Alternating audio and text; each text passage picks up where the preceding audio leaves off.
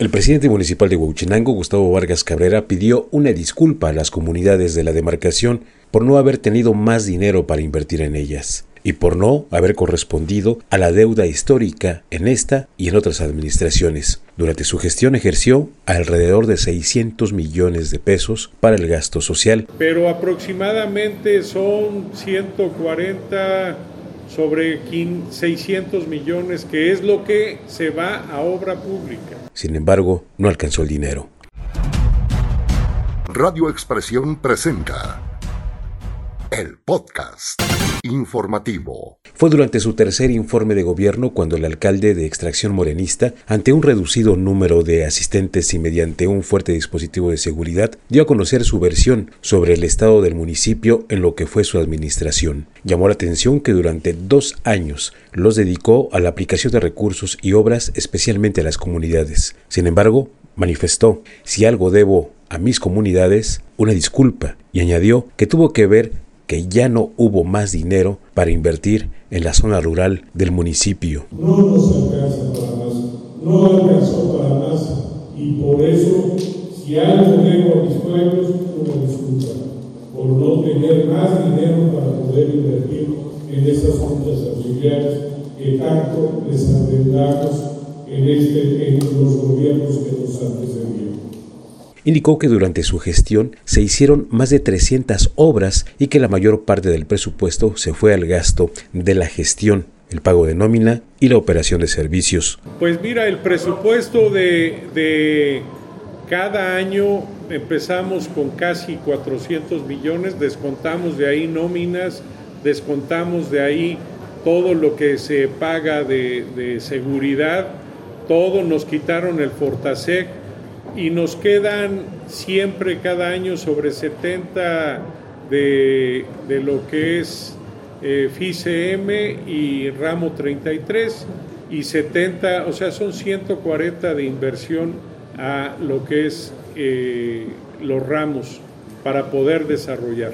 Pero si descontamos ahí de Fortamun, pues es el apoyo que se da para poderle pagar las nóminas y para poder subsanar algunos pendientes de la administración municipal. Uno de los principales problemas que enfrentó fue el manejo de los desechos sólidos urbanos, de lo que expresó que no se compró ningún camión recolector, que prefirió mandar arreglar los que tenía en existencia, para evitar gastar dinero en nuevo equipo o en venderlos, que los arreglaran y después volver a comprar los mismos. Recordó que al llegar solamente contaba con tres vehículos para la recolección y que ahora deja 15 que fueron reparados, con lo que optimizó el servicio según sus palabras. Y a la vez mejoramos el sistema de recolección. En Huachinango teníamos, recibimos tres camiones, hoy tenemos 15 vehículos que no compramos uno solo.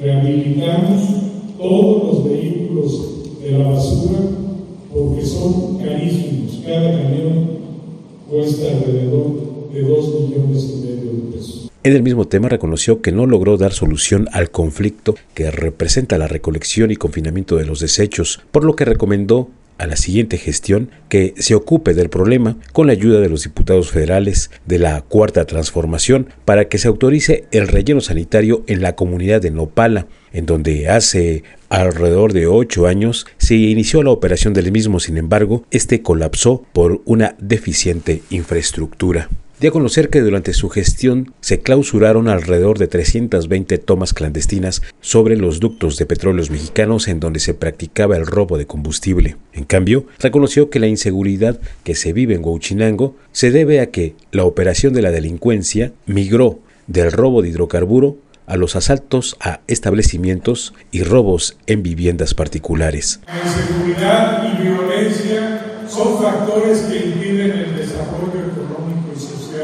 de Huachinango.